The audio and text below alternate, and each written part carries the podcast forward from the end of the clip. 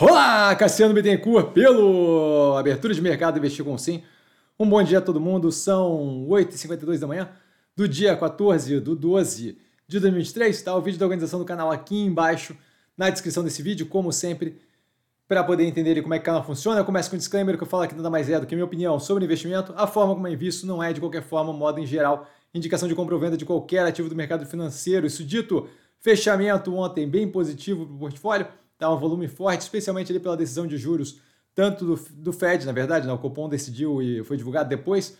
Tá? Acontecimentos, a gente tem justamente o Fed mantendo os juros nos Estados Unidos, aumentando previsões de queda de juros é, para 3, se não me engano, em 2024. Tá? Ainda nada certo, mas indicativos aí de melhoria do que o cenário que a gente tinha anteriormente. O Copom com mais uma redução de meio ponto percentual, é, que deve justamente ter continuidade tá? nas próximas reuniões dado justamente o alinhamento dos indicadores, agora os juros brasileiro, aqui a Selic, em 11,75. Tá? A SLC Agrícola aprovando desdobramento de uma ação para duas ações, então deve aumentar o número de ações, reduzir pela metade o preço, tá? nada que afete em absolutamente nada a operação.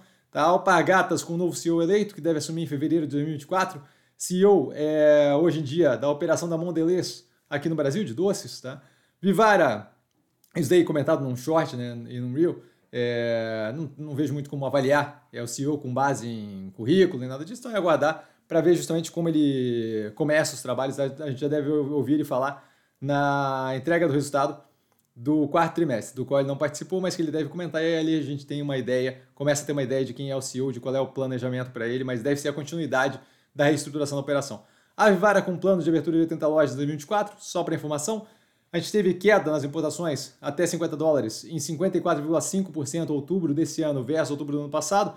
Tá? O remessa conforme aí como uma das causas, a gente deve ainda ter a tributação sobre a importação sendo implementada. Então, assim, o cenário para as operações aqui no Brasil que tinham competição com Shopee, Shein, por aí vai cada vez mais positivo. Como falado antes, a gente tinha um status quo ali, onde era cobrado zero é, imposto até 50 dólares, ficou muito tempo assim, e agora a gente começa a ver justamente algum nível ali de andamento numa direção de isonomia tributária, o que deve justamente ajudar as operações que a gente tem aí em portfólio, como é, a Riachuelo ali com a Guararapes, é, Renner e por aí vai. Tá? A CNA, é, Multiplan também, multi, multi, Multiplan, multi, a antiga Multilaser. Tá? A CNA pedindo para participar do processo de aprovação do CAD, tá? no que se refere a frigoríficos, é, é, comissão, é, congresso, alguma coisa assim nacional da, de agricultura e pecuária, tá relevante ali no caso da Minerva, que tem justamente votos a serem dados no que tange a compra das 16 plantas no da Marfrig, tá aí um centro de distribuição. É, acho bem estranho, tá? Um grupo de interesse assim econômico fazer diferença, acharia, me, me surpreenderia se fizesse alguma diferença, dado que só cria o estímulo para ter lobby do outro lado também, certo? Então eu tenho um grupo ali de interesse em prol de pecuarista, eu, eu vou arranjar um outro grupo de interesse em prol do frigorífico, e aí vai ficar um debate que é, acaba se atendo à fundamentação, que é justamente o que o CAD deveria fazer. Não vejo muito como grande relevância, mas a gente deve, deve, deve somar zero, tá? mas a gente vai ficar acompanhando. A União, o governo, né, diz que vai pedir indenização a Braskem pelos gastos em Maceió, tá? e a CPI da Braskem foi instalada ontem no Senado. Petrobras arrematando mais sete blocos de exploração em leilão da ANP, a Agência Nacional de Petróleo. O PPI, o Producer Price Index, o preço ao produtor americano em zero em novembro, da zero a zero. É, serviços aqui no Brasil caindo 0,6%.